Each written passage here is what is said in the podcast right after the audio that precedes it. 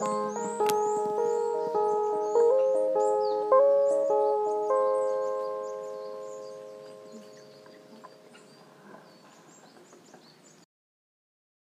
はようございます。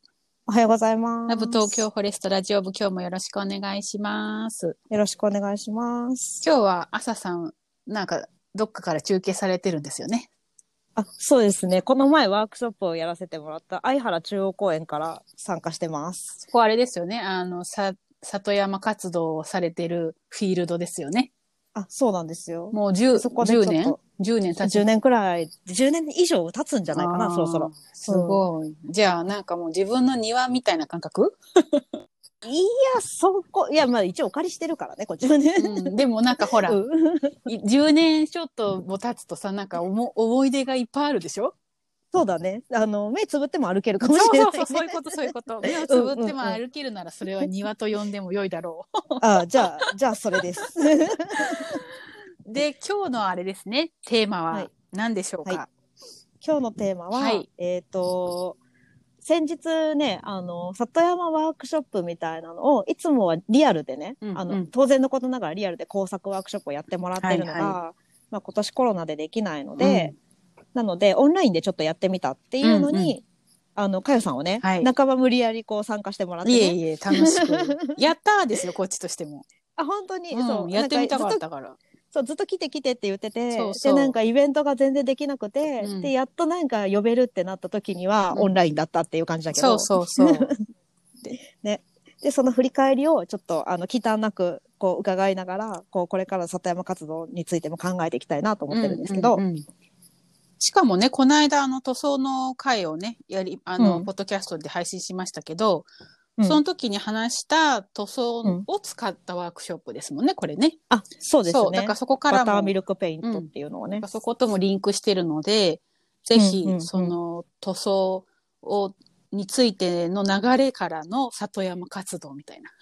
うん、そんな綺麗に流れるかわかんないけど、そうですね一応。気持ちとしてはね、そんな感じで。まあで、まあ、最終的に、まあ、ニューノーマルな里山活動までね、うんうんなんかちょっと思いをうん馳せられたらいいな、なんてね。思ってますけど。はい。で、このワークショップは、どんなワークショップか、じゃあちょっと説明してもらっていいですか？聞いてる人はきっと興味あるんじゃないでしょうか。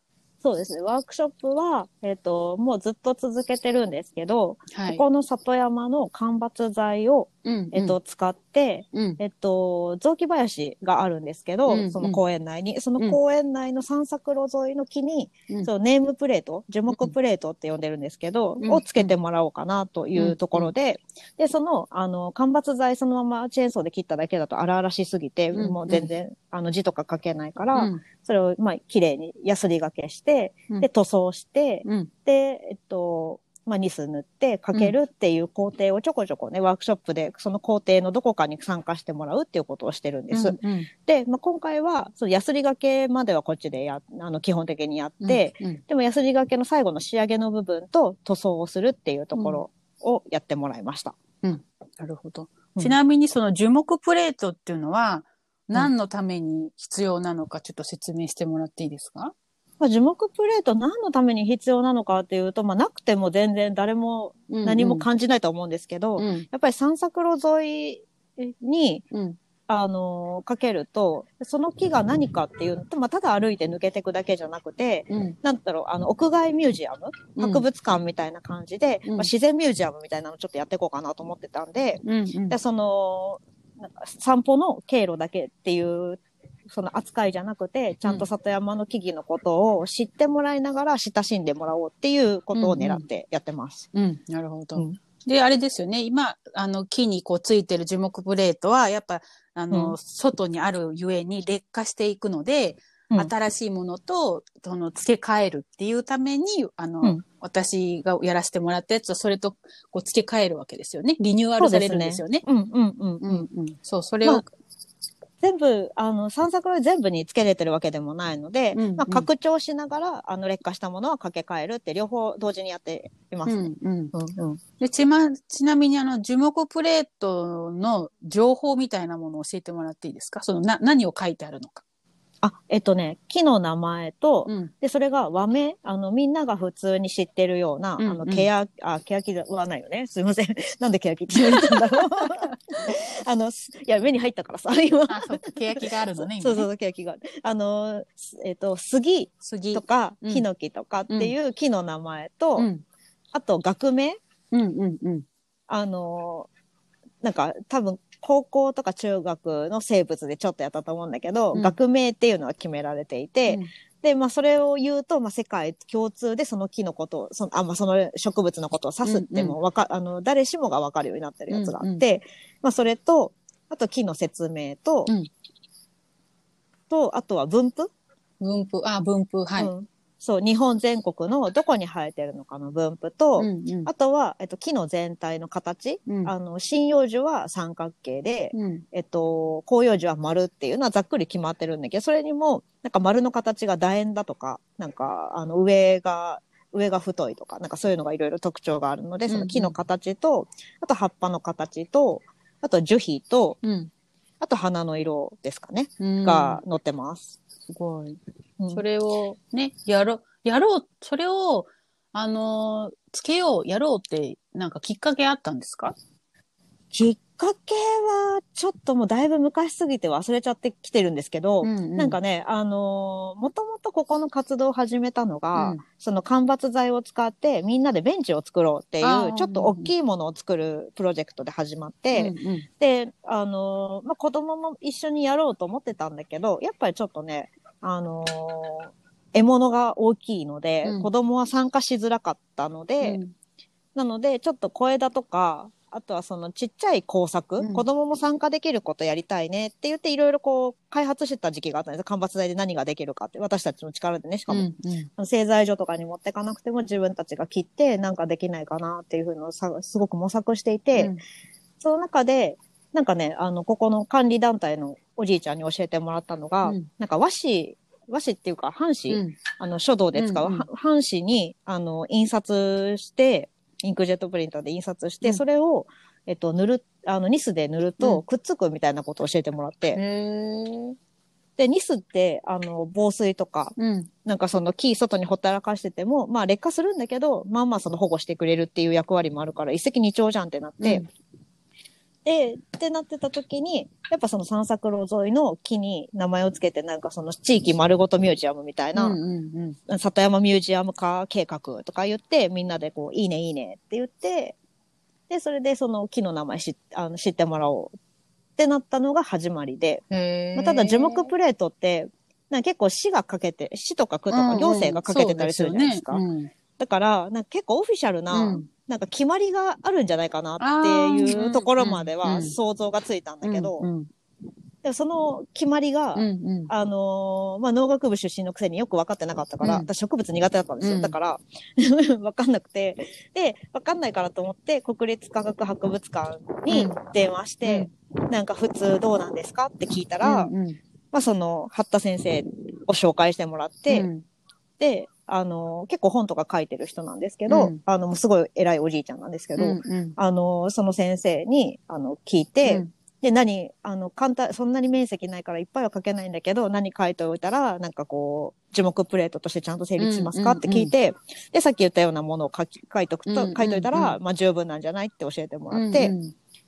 で、まあそれで自信を持って取り組めたっていうところがきっかけかな。そのエピソードを何回かね、聞かせてもらったけど、すごい親切な人ですよね、その方ね。本当にね、なんか学者さんだからもう本当に知りたいって言ってくる人にはもうなんていうかウェルカムというか、ね、オープンマインドというか。しかもその学者さんに、こう、仲介してくれた人がいたんですよね。確かそのエピソードの中に。あ、そうそう、国立科学博物館の方が、なんかそう、繋いでくださって、うんうんまあ、電話して出た人が、けあの人が誰だったのかも、なんか、うんうんうんあの、お兄さんだったことしか覚えてないけど。うん今となっては性別しかわからないけれども、けど、そのうん人がね、親切に仲介してくださったおかげですもんね、それはね。ね、本当にありがたいし、そうそまあでもまあ、それは、あれですよね、タイミングもちょうどよくトントンと繋がったからうんうん、よくて、うんうん。へえ。そうそう。だから私もそのエピソードを聞きつつ、その樹木プレートのことをなんか初めて、なんか見かけたことはあるの、もちろん。なんかね、街にこう歩いてると。玉エリアとかにもね、いっぱいこう、かプレートが貼ってあるから、貼ってあるとかつけてあるから、うんうんうんうんあ、これはこの木なんだ、みたいな感じで、見かけたことは何度もあるけど、そういう、こういうのを載せるといいんだよっていう、あある程度のね、情報が決まってることとかも聞いて、うんうん。へえ、みたいな話だし、そもそもそれを間伐材で作るっていうことも、なんか、いいねっていう感じで。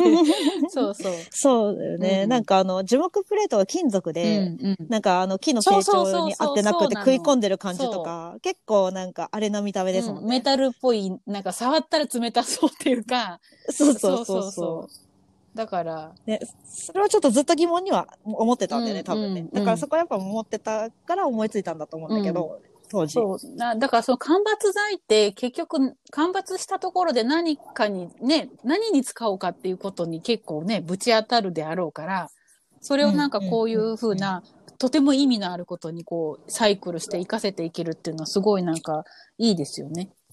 うん間伐材の利用方法とし。てね。ああ、ありがとうございね。ます。あとはなんか、このワークショップの時にも話したんですけど、あの家のあの表札とかに使ってもいいから、うん、なんかこの、のワークショップなんかすごいうまくやればもっと広がるんじゃないのかなっていう可能性をすごく感じました。なんかこれワークショップの時は1枚だけね、あの、うんなんこれ板って呼べばいいですか？なんて呼べばいい？うーんと、丸太の割丸り切りっていつも呼んで太の割り切りか。そう、ますけど。丸太の割りをまずね、家にね、うん郵送してもらったんですよね。うんあうんうんうん。の、えっと、塗装と一緒に筆もついて。全部もうともかく、あの、ズームにでさえつなげれば、もうワークショップスタートできるっていう状態にね、なるようにそうで、筆も全部セットで送ってもらって、さあ始めましょうってね、始めたんですけども、これがうんうんうん2枚届いたならば、それを1枚は、あの、ちゃんとプレートとしてお返しするんだけど、もう1枚は余ったインクで自分で好きなように塗って、で、まあ、この、ね。例えば女の子とかだったら、あの、おままごとのまな板として遊んでもいいし、うんうんうんうん。まあ、あとはなんか男の子ならこれにこいろいろ工作したら、それはそれでテンション上がるだろうし、はいあとはなんかすごく表札にいいなってすごい思いました。だから、確かにね。うううなんかこのワークショップに参加してくれたら1枚プレゼントみたいな感じにすれば、それはうん。なんかよりテンション上がりますよね。そうですね。全然余ってたから送ればよかったなと思って、あの、すなんか、あの、あっても逆に困るかなと全思って。然全然。思ってこれはうん結構嬉しいと思いますよ。本当に、え、じゃあ送ればよかったね、本当。そう、それでんうちはその余ったインクをいただけるっていうことだったので、いただいて早速、あの、うちにあったヒノキのまな板として遊んでるやつがあって、そこにこう塗って、そう、早速ね。で、あの、娘は今使ってますけど、本当ですか？そうそうあの、アヒルさ。そうんアヒルさん、そう、こう塗って。ね。だから、ね。使い方いろいろだし、うんうんこれ本当嬉しいと思う。まな板って、あの、うん物事のまな板ってなんか地味に高いんですよ。あ、そうなんですか？ちょっと、そこまでチェックしたそう。で、ことなかったダイソー最近、あの、100円ショップで、あの、結構いい木製のおもちゃを売るようになったんですよ。へあえ。とまだ娘がね、ちっちゃかった10歳、10年前にはうん全然木製のおもちゃ売ってなかったんですけど、今ちゃんとこうパンって切れば半分になるっていう 遊び方ができる木の果物とか野菜も売ってるんですよ。昔はプラへーそれは木そうなんだ。昔はプラスチックしか売ってなかったの。うんで、うんだから私は、まあちょっと高お高くなるんだけど、おもちゃ屋さんでその大根だ、人参だっていうのを、なんか何百円とか何千円とか払って買ったのに、今はもうあれですよ。110円？消費税入れて、110円で買えちゃうんですよ。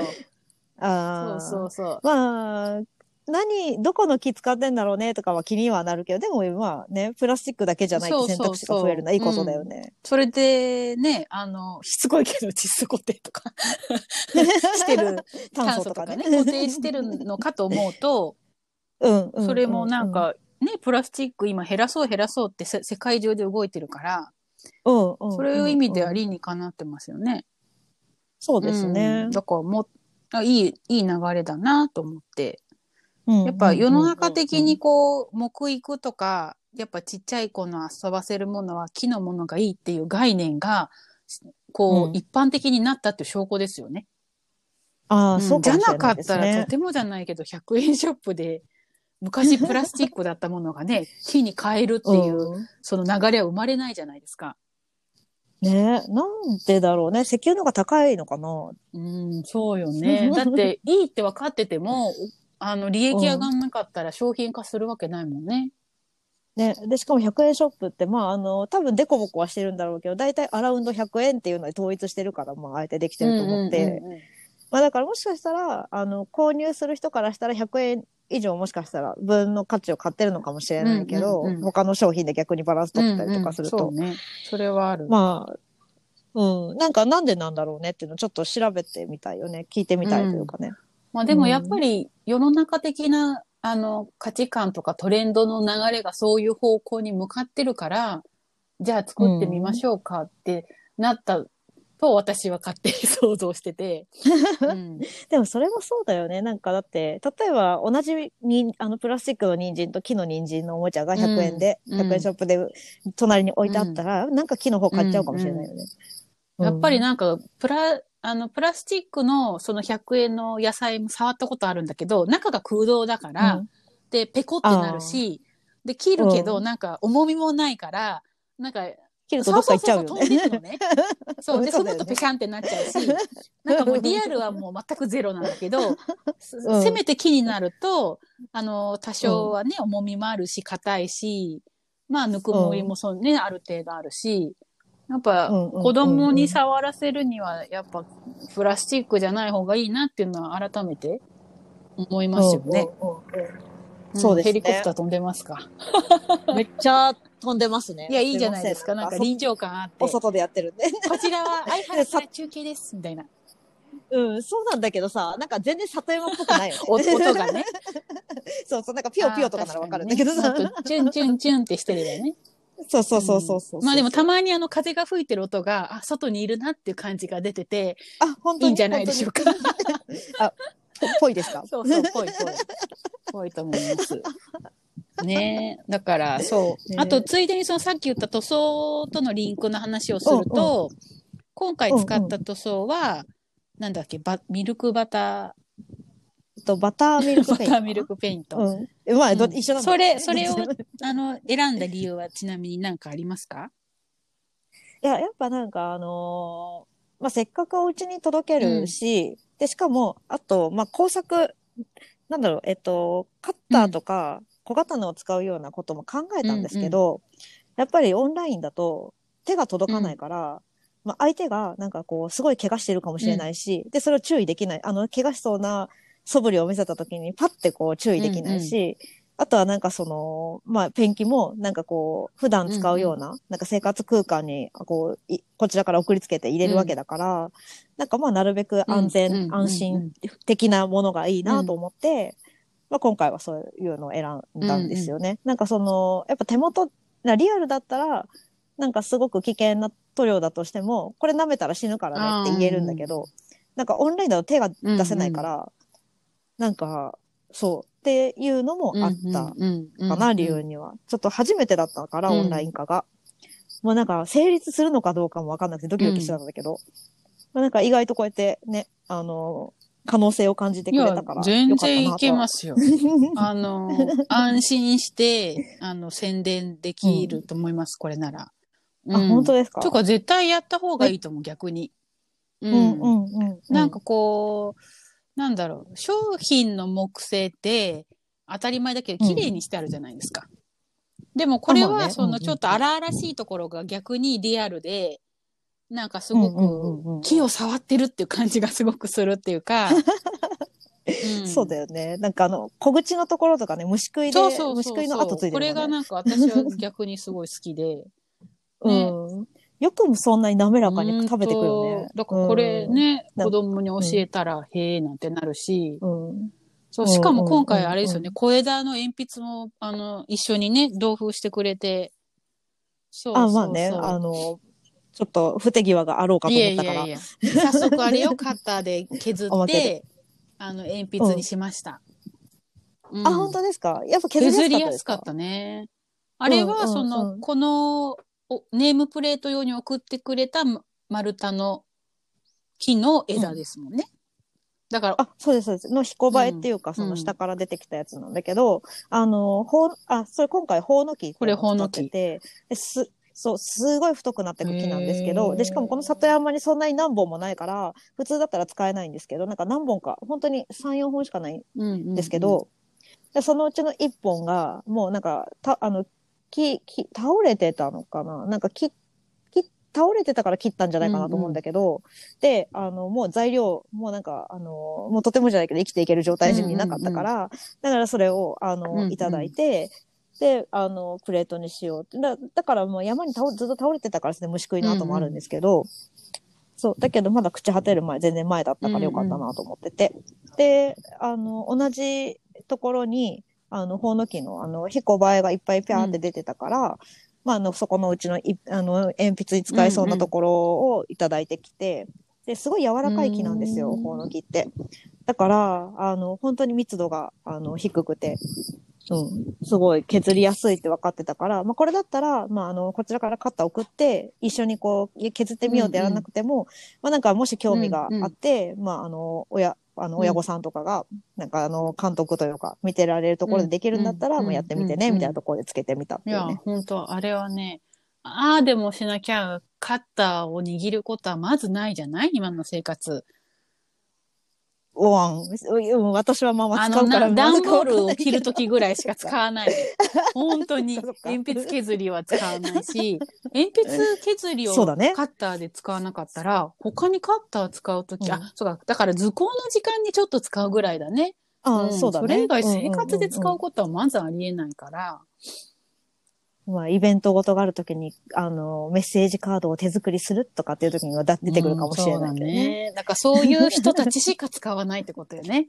そうそうそう。そうだねだからそれでカッターを久しぶりに娘も握ったし、うん。はいあとは単純になんか自分で作った枝で描けるのって楽しいから、うんうん。ああ、やっぱそうですよね。あの鉛筆の芯ってうん芯だけで買ったんですか、えっとね、あのーえっと、小枝の鉛筆は、えっと、いつも枝を、ななんだろう、20センチくらいで切って、で、その後に、あの、ドリルで穴を開けて、で、そこに、あの、クロッキー用の、あの、鉛筆、なんかその、なんだろう、鉛筆、芯ホルダーっていうのを、なんかその、デッサンとかする人たちが使うやつがあるんですけど、それの芯ホルダーに入れるための芯を買ってきて、で、それを中に入れて。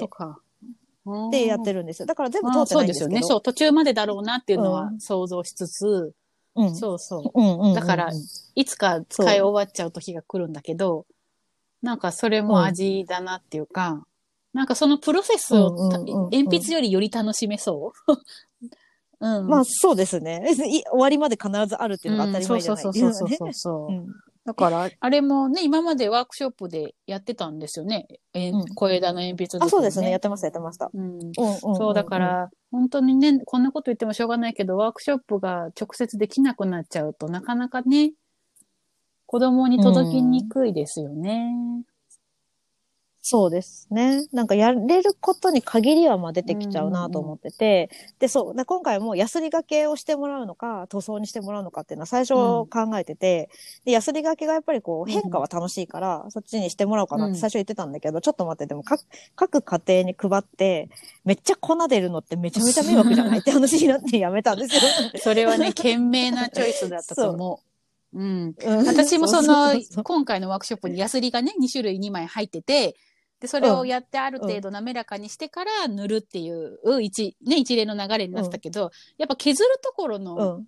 プロセスは、うん。そう、私自身はあんまり楽しくなかったから、やっぱこう、ペイントの方が楽しい、やっぱり。うん。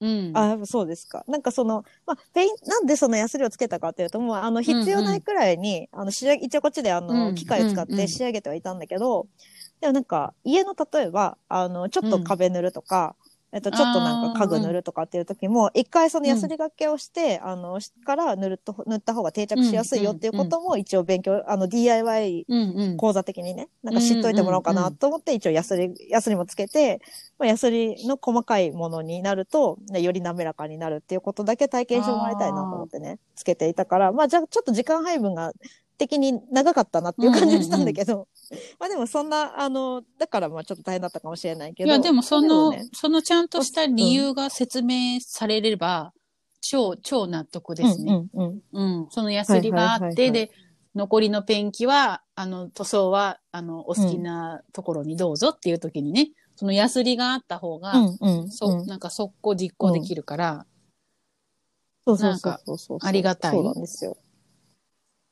だから一応安にもプレゼントみたいな感じでねねつけてたんですけど。そうそうそう。じゃあこれもう、あれですね、ほぼ完璧だから、もうあとは募集かけるだけじゃないですか？そうなんだ。すごい完いや、ほ。ぼ完璧でしょ。だってう。もう何にもいらなくて、パソコンとズームがあればよくて、で、まあ、あの、新聞紙をね、うん机に引いてとか、それぐらいかな。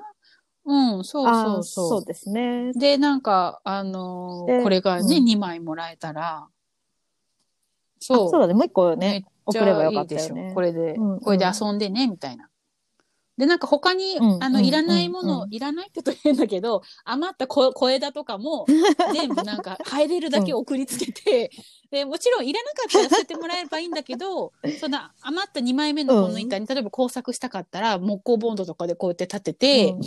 なんか街づくりみたいな遊び方もあるし、何でも遊べるんじゃないい？確かにね。そう、だからなんか子供には、こう、本物の木で、くっつけるとか切るとか削るとか、なんか何かしらそういう加工の遊び方をね、楽しんでもらいたいですよね。うん。そうですね。確かにな。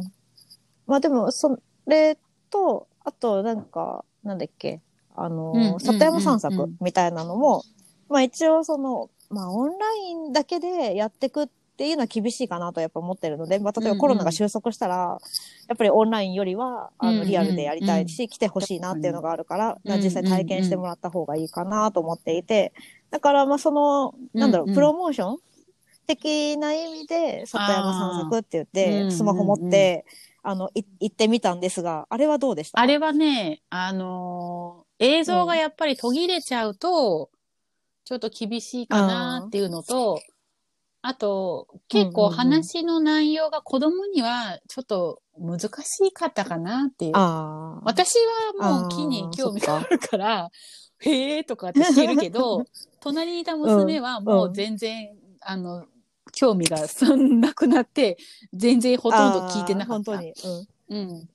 はいはいはい。じゃあちょっと話すこともね、なんかあの、とりあえず行って、行ってみようみたいな感じで行ければいいかなと思ってて、だから、なんかあんまり練らなかったのもね、あんま良くなかったんですけど、興味がある人だったら、あれはい行く代わりになんかいろんな情報が知れて、ちょっと行った気になれるっていうか、うん。だからいいかなと思うけど、うんうんうんうん子供相手だとちょっとね、つまんないかなああ、なるほどねっていうのはあったかも。。うんでも本当にあの、、入り口として自宅に届いて、うん。どこに行かずともなんかこう、ちょっと触りだけできるっていうのは、すごくなんか、めちゃくちゃいいと思いますよ。うん。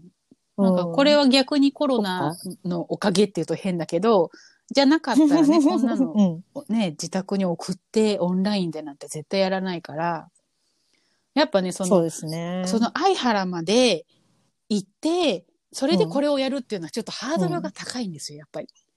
そああ、うんまあそうですね。うん遠くからだとね。なんかこううんう。なんだろう、車でいつもどっかに出かける人とかだったら、じゃあちょっと行ってみようみたいな感じでピュッとは行けるけど、例えばうちみたいに多摩エリアに住んでおきながら車を持ってない家庭とか、あもうほとんどいないんだけどね、そんな人。そう、うちはすごい珍しいんだけど、そう、そういう人とかにすると、うんなんか、電車に乗ってバス乗り継いでとかになって、で、しかも子供がちっちゃかったりとかすると、余計なんか荷物も多くて大変みたいな。で、雨降ったらどうしようとかいろいろあるから、なんかこれは本当にありがたい。うん例えば、お兄ちゃんが小学校とかで、おお姉ちゃんお姉ちゃんがやりたいんだけど、その下の子が赤ちゃんで、お母さん大変とかだと、あ家でできると助かるわけですよ、めちゃくちゃ。うん。あ。そうそうそう。だからあ、、そうですよね。結構赤ちゃん待機してたりしてたからうんだからコロナとか関係なく、これは需要あると思いますよ。うん、本当に。ああ。そそっか。ちょっとやってもらおうかな、そしたら。なんか、あ、そうそうそうそうね。なんか、なんて言うんですかね。そう、里山散策も、なんか、そのあなたがやってるその工作うん。ししたもの、うん。まあ塗ったものが、この里山にかけられるから、あなたもこの里山活動の一員です、みたいな感じで見てもらいたいなっていうところだけでね。そんで、しかもなんかこれを繰り返して、で、あの、実際に、こう、ネームプレートをキーにかけてもらうじゃないですか。うん。たら、あなたが作ったね、うんうん。ものを、あの、取り付けましたよ、みたいな感じで、例えばそのマップ上にこう、どこか印つけるとか、なんかこう、取り付けた写真とかが送られてきた日には、なんか、あ、本当なんだ、みたいな気持ちになれるし、あとやっぱり里山活動をしているのは、やっぱ、はい、山に入ってもらいたいっていうのもあるわけじゃないですか。そうそうそう。まあそうだから、これをとりあえずオンラインでやるんだけど、次のステップとしては、これがどこにあるか、一緒にあの見に行きましょうとか、あとはなんかゲーム性でなんか探そうみたいなゲームにしてもいいし、ああ、うんうんうん。なんかこう、なんか一個ずつこう、辿っていくうちに最後にあなたの樹木プレートに合いますみたいな 感じで仕込んでくのもいいし、うん、それやったら行きたくなると思う。うん。まあ、ただちょっと今のところ、ニックネームくらいのサインしかもらってないから、実際それを、なんかどこの誰が書いたやつかっていうのをもう集めちゃった後は分かんなくなっちゃうんだけど、そうそうそうそれ分かるよ、ようにしとくっていうのはね、いいよね。それやれば確、なんかいいかも。私もその、うん。そう、相原ね、そちらにはいつかお伺いしたいと思ってたけど、だけど、それ、あプラス、ぜひぜひ。うん。これ、この娘が作ったものが、本当にこうかけられてるんであれば、娘連れてうん行きたいなって改めて思ったから、これはその言い方悪いけど、おびき寄せる餌になります。言い方悪いね。うん。そうそうそう、戦略的な言い方をするとね。うんそうそうそうそう。じゃなければ、なんか、里山活動してるから、ちょっと山に来ていませんかって言われたところで、なんか、へーみたいな感じで、心が動かないというか、うんうん。はいはい。そうそうそうそう、まあチケットみたいな感じなんか。いい口実作りっていうか、うん。なんか自分がそのさっき言ったように、一員なんだっていうのを実感できるためには、すごくいいと思います。うんうん子供はすごい嬉しいと思う。なんか自分がが作ったものが、本当にこう木にかけられてて、しかもそれが意味があるもの。ただ展示されて飾られてるわけじゃないじゃない？意味があるものだから、うんうんうんうん。うん。それがなんか見れるのって、親としてもそれはすごくありがたい経験だし、子供にとってもなんかうん。嬉しい。なんかあの、こない、今ね、あの、配信されてる木のおもちゃのちったさんのとこでも話しましたけど、自己肯定感の話出たじゃないですか。そういうなんかこう、はいはいはいはい。やっぱ基本的に人間って承認欲求があるから、なんかそういう自分がやったことが意味があって、それがなんか役に立ったとかよ喜ばれたっていうのをやっぱ実体験することがやっぱ子供、まあ大人にも含めてね、必要だから、うんうんこれの活動はうんうんその、それにもつながりますよね。うん。そうですなんかね。そっか。ちょっとじゃあ、オンラインも、うん。もうちょっとやってみようかなじゃあぜひぜひやった方がいいと思います。うん。私も宣伝、あの、させてもらうんで。ねありがとうございます。そうね、今年も一回ぐらいやりたいなと思ってるからね。今年っていうか、今だから3今年度中までってこと、うん、うんうんまでに、うん、そうそう。いいと思います。だってこれから、なんか、か、こう言っちゃなんですけど、あの、またいろいろちょっとコロナが ね、感染者が増えてて、お外出れなくなると思うんですよ。うん多分、うんうん12月末とか1月？うん、うん。そうん。だから、あ家から出られなくなったら何するかっつったらもうこれですよ。もうみんなで、ああの、ペインティングして、うん。里山活動の、うん。あお手伝いをしよう、みたいな。